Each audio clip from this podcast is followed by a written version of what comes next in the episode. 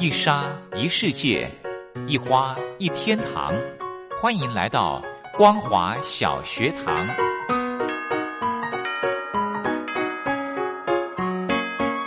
让我们一起学习，一起分享光华小学堂。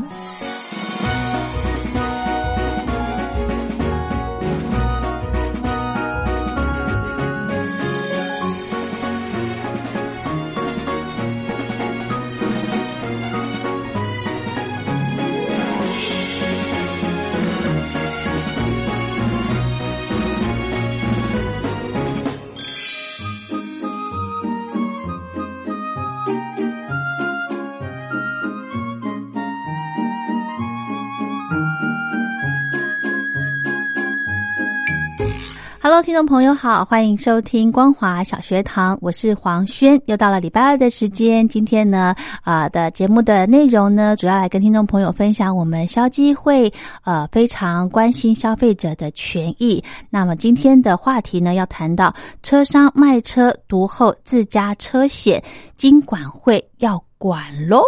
OK，我们在进入主题之前，先来欣赏一首好听的歌曲。林雨飞所带来的一天一天。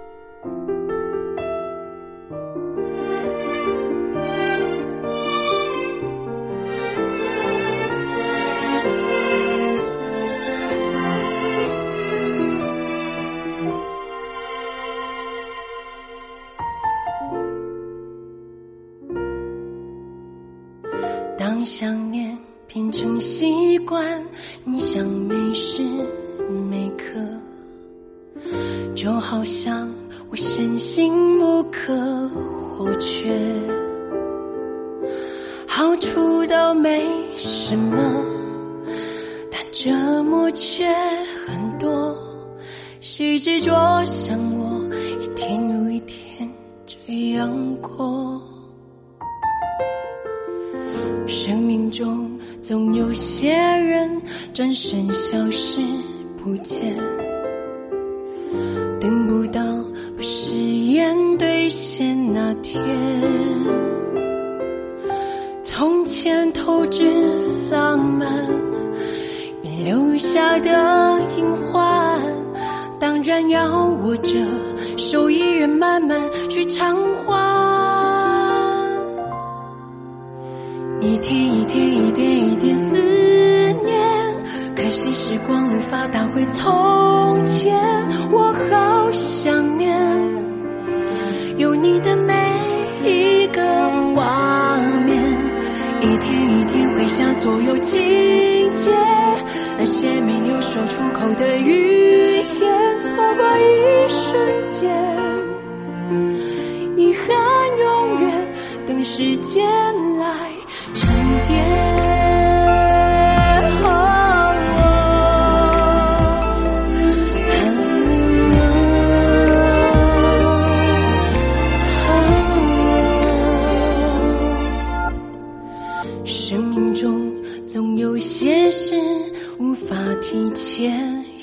见，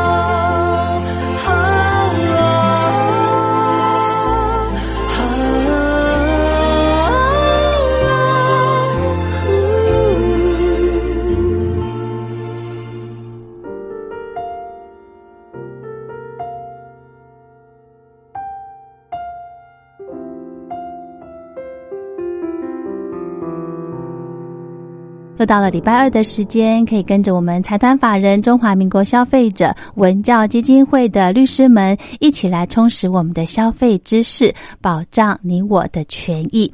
那么今天呢，要跟听众朋友谈的这个话题呢，就是呃，车商卖车，诶。原本就是跟他们买这个车子的保险是很正常的，可是为什么我们金管会要来做一些呃？调查呢？检查呢？我们今天呢，呃，非常荣幸的透过电话访问的方式，请到了严瑞成严律师来跟听众朋友来谈这个话题。我们先来欢迎严律师，你好。主持人好，听众朋友大家好。是哦，这一次的哦，要跟听众朋友分享的这个主题，因为我觉得好特别哦。我们正常跟车商买车都会。他们都会这个推销这个车子的保险嘛，而且一定都要买的嘛，对不对？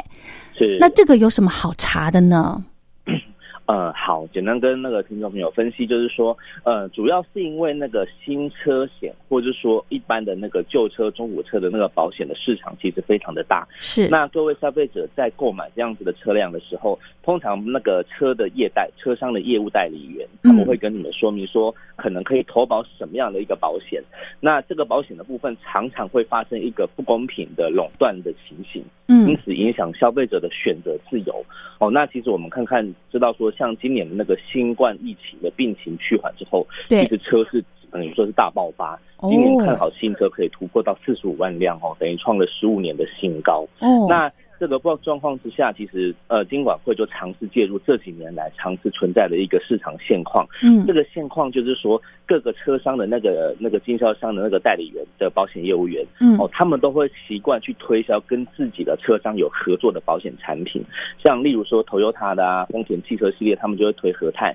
那或者像你上玉龙的啦、中华三菱的啦，都会去推销所谓的新安东京海上产险的产品。嗯，那也不是说这样子的做法不好，可是，一般消费者在选择保险的部分，他是可以自由选择到底是要跟哪一间所谓的那个保险好的公司来签订这个车体险的问题。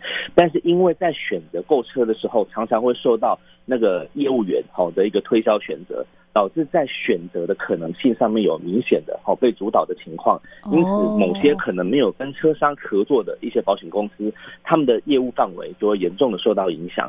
那当然更严重的就是在各个消费者他们没有一个充分选择的空间。哦，原来如此。哦，那也也就是说，读后某几家保险公司就对了。是的。OK，那它的这个保障的内容、契约的内容会有不一样吗？呃，理论上内容是差不多的，但是据我们了解，其实我们会担心哦，金管会这边也会担心，是各个跟所谓的车商合作的那样子的保险代理人，他本身并没有充分告知契约的内容，那而且他这样子的车险的商品。是不是会搭配在车价上面做出一个给消消费者，好像会引入错误的，我的车价可以做一个节省，那因此可以获得一个如何的保险内容？那我们就会担心说，各个消费者没有办法充分的去比较其他的所谓的保险公司的产品。对，所以因此在那个金管会才会介入，是说要求各个所谓的那个保险业务员必须提供一个办理汽车的保险调查表。必须在那个表格上面让消费者能够充分的选择，说他有哪些厂商可以选择，才不会让消费者受到损害。是，那也就是说，这些调查表里面呢，也会把这个保险的这个内容和涵盖的范围都有名列出来吗？是的，像这样子的调查表，当然就会询问说，消费者本身除了他的本身需求，可能是甲式、乙式、丙式等等等，嗯，那可能也会询问到说，呃，有哪些好所谓的可选择的厂商，甚至哦，甚至这个调查表也不一定说要强制消费者一定要去投保，因为消费者的选择不仅仅是我要投保 A 或 B 或 C 哪一间公司，嗯，而更重要的是，他也可以选择不投保。哦，这个所谓的契约的选择自由是保留给消费者行使的。哦，哎，不投保，这不是算强制险吗？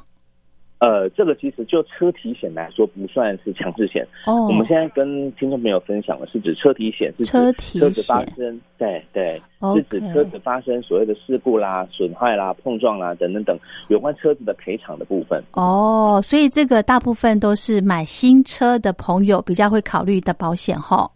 是的，没错。OK，那它的保费呢？会不会各家也会有些不一样？哈，是的。不过据我们了解，大概各家的保险的费率差别不会很大。是，主要还是在于说投保的是甲式、乙式或丙式的保险，它的范围内容会有一点不同而已。哦，了解。那另外呢，有些车车行啊，呃，他们会说买车送车险的这个部分，诶，这个应该就没关系了吧？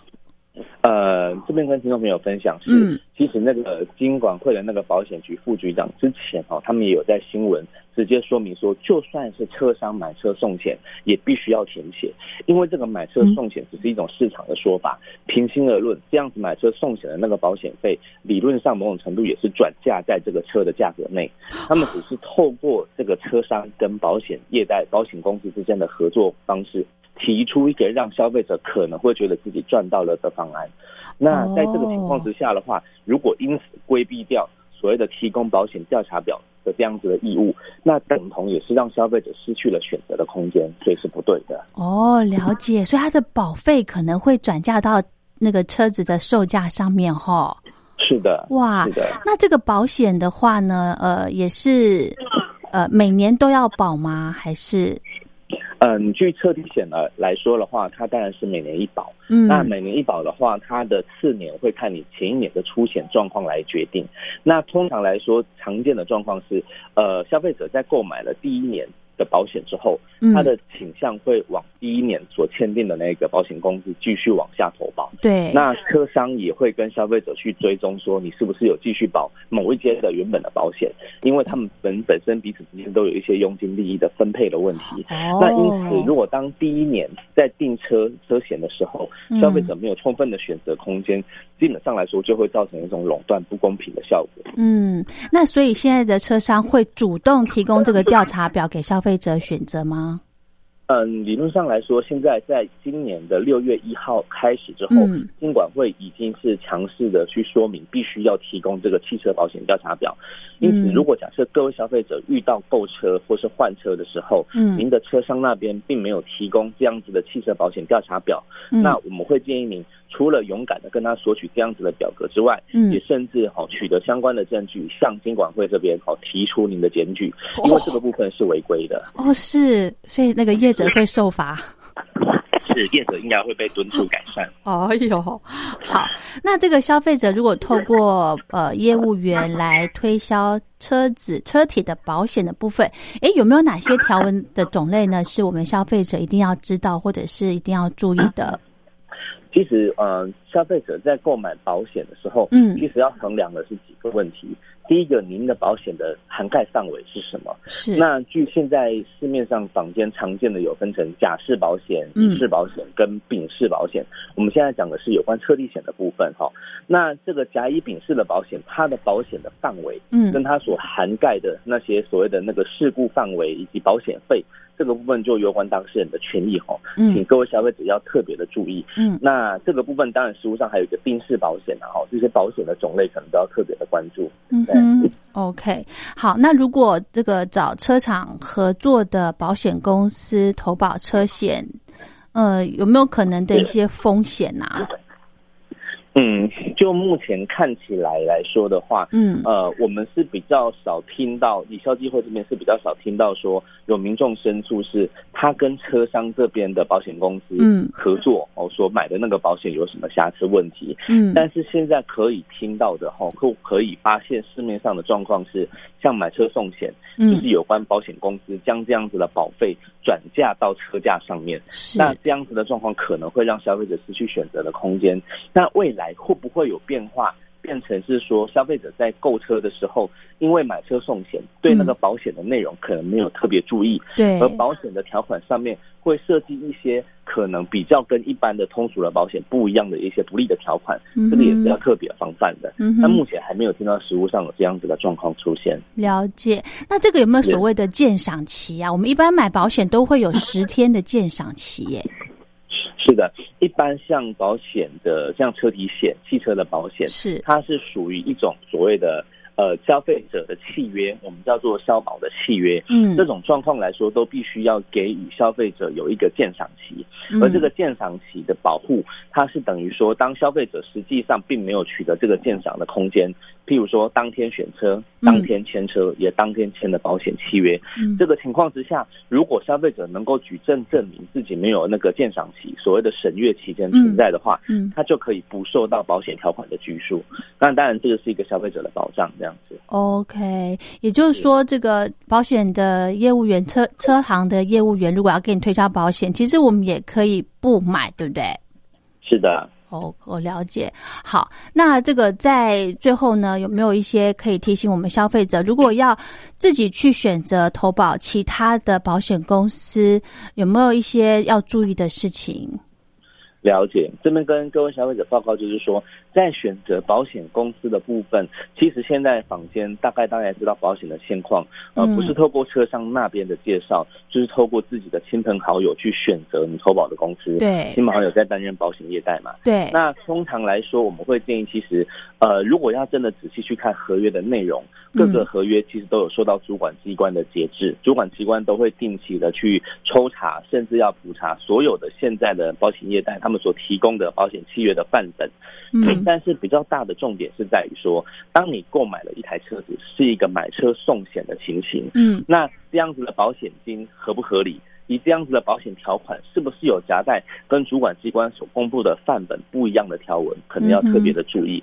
那当然，第二个也跟听众朋友分享，就是当买车所送险的那个保险，嗯到底是甲式、乙式还是丙式呢？因为众所周知，甲、乙、丙式这三式的保险范围差很多，尤其是只有丙式。丙式它的保险范围非常的低，只有针对车跟车体之间的碰撞险。那这个买车送险很容易让消费者觉得说，我买到一个赚到的一个保险，对可是它的保险范围可能是最低的，可能是保险的保障最少的，哦这个部分要请听众朋友特别的注意，这样子。，OK，那这样子的来说的话，它的保费其实也不高喽。是的，通常就是保的越少，它的保费就会越低。哦，难怪车商会很大的说哦，我们这个买车就送车险这样子，对不对？是的，嗯没有错那。另外呢，我想到一个问题了，那我们如果跟二手车行买车，诶，我们也会有这个调查表可以做填写吗？嗯，跟二手车行买车的话，它一样是在这个规范的范围内。哦，那只是说，其实二手车行它是不是那么的去知道要遵守这样子的条文？其实据我们了解，其实很难。因为其实如果像原本就是比较大的代理商，比如说像刚才有跟各位听众朋友分提到的，像六合国际啦，嗯或者像宾士产险这么大的。可能供车商的话，他比较会做，但是有些是中古车行，比如说民间在流通的，那这个部分来说，他们可能像二手车行啊，一些像在嗯在其他比较郊区的地方，嗯这些车行的部分，他们可能本身就不会有这样子的表格。哦，那是不是他们跟特别的个别的保险公司有合作这个部分，因此会没有提供这个调查表？听众朋友就要特别注意这样子。哦，OK，好。那无论如何呢，其实这个呃，刚刚律师提到的调查表的这个部分，其实就是让消费者有多多种的选择，对不对？不一定只要跟呃，不一定只要跟车商合作的保险公司来做投保。那还有另外一个很要特别注意的，就是如果他们打着说买车送险的这个险种哦，如果呃它是丙种的话，呃，那我们就就让他送没关系嘛，对不对？是送没有关系，啊，但是其实跟听众朋友叮咛就是说，当你买的可能是一台比较新的车或比较好的车，是那可能听众朋友会自己想要买常见的乙式，甚至想要加到甲式的情况之下，那会哦，不会因为你们贪图所谓的我们贪图到所谓的那个买车送险，而没有注意到送的险其实只有丙式险的情况，嗯这个也要特别一并注意的。嗯，那我可不可以了解一下，大概丙式险的保费大概是多少？那甲式险的保费大概又是在多少价格呢？呃，就了解来说，丙式险的车体险大概一年的保费在五千到两万块不等。那哦乙式的话的话是两万到四万之间，哦，然后甲式的话是四万到八万之间。那其实主要的差别，丙式它保的那个范围是最少的，是它只有针对刚才跟听众朋友分享的，就是车跟车之间的交通事故状况。是但是如果假设像车体的像火灾啦，或是高空坠落物啦，或嗯是车跟所谓的人的碰撞跟物的碰撞等等等，这个东西丙式是完全不保的，所以它保费差别很大，范围也很大。哇，难怪刚刚律师有特别讲到说，呃，很可能车商把这个送的车险的金额，把它加到买卖车的那个价格里面了哦。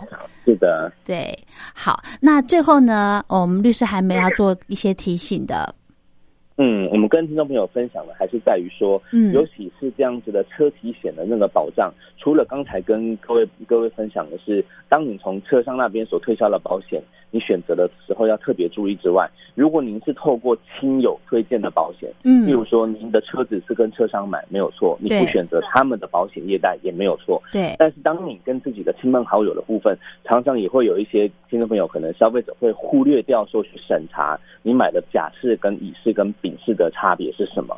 那这个部分也要特别注意说，是不是你买的那一类的保险符合自己所用，是不是跟你想象的是一样的？哦，那这个甲、乙、丙这三种的保险，它的内容都是固定的吗？呃，内容范围是固定的，其实没有什么大区别。是，OK OK，嗯，好，那今天呢非常开心的，我们感谢我们的严瑞成严律师来跟听众朋友分享。呃，如果消费者呢跟车商买车有一个这个。他们如果推销车险的部分的话呢，听众朋友一定要睁大眼睛，一定要询问说有没有提供一个所谓的呃调查表。律师，你刚说这个调查表叫什么名字？呃，这个是有关那个保险的调查表，汽车保险调查表。哦，就是可以选择不同的保险公司，对不对？是的，没错。OK，好，那今天呢，我们因为节目时间关系，就先跟呃跟严律师请教到这了。那如果听众朋友有任何的问题的话呢，都可以到我们消基会的网站来做一个咨询，对不对是没有错。？OK，好，那今天非常谢谢我们严瑞成严律师，谢谢您，不客气，谢谢。谢谢。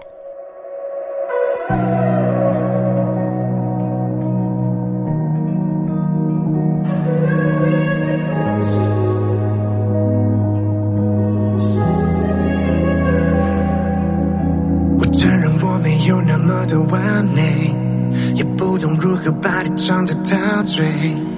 你和他的互动把我撕碎，我狂奔一步步的为谁追随，不害怕这条路有多远多累，请感受我的旨意真心无畏，为你甘心付出掏心掏肺，却活着像是个窝囊废。飞了累了醉了才颓废，摧毁自卑卑微都为谁？在你心中只是第二顺位，再多付出永远无法匹配。你的眼神提醒我很可悲，我到底算是哪一位？Yeah，在你心中永远第二顺位，黑夜中我感觉不停下坠，随你自我天空展翅高飞，让我做好你心中的那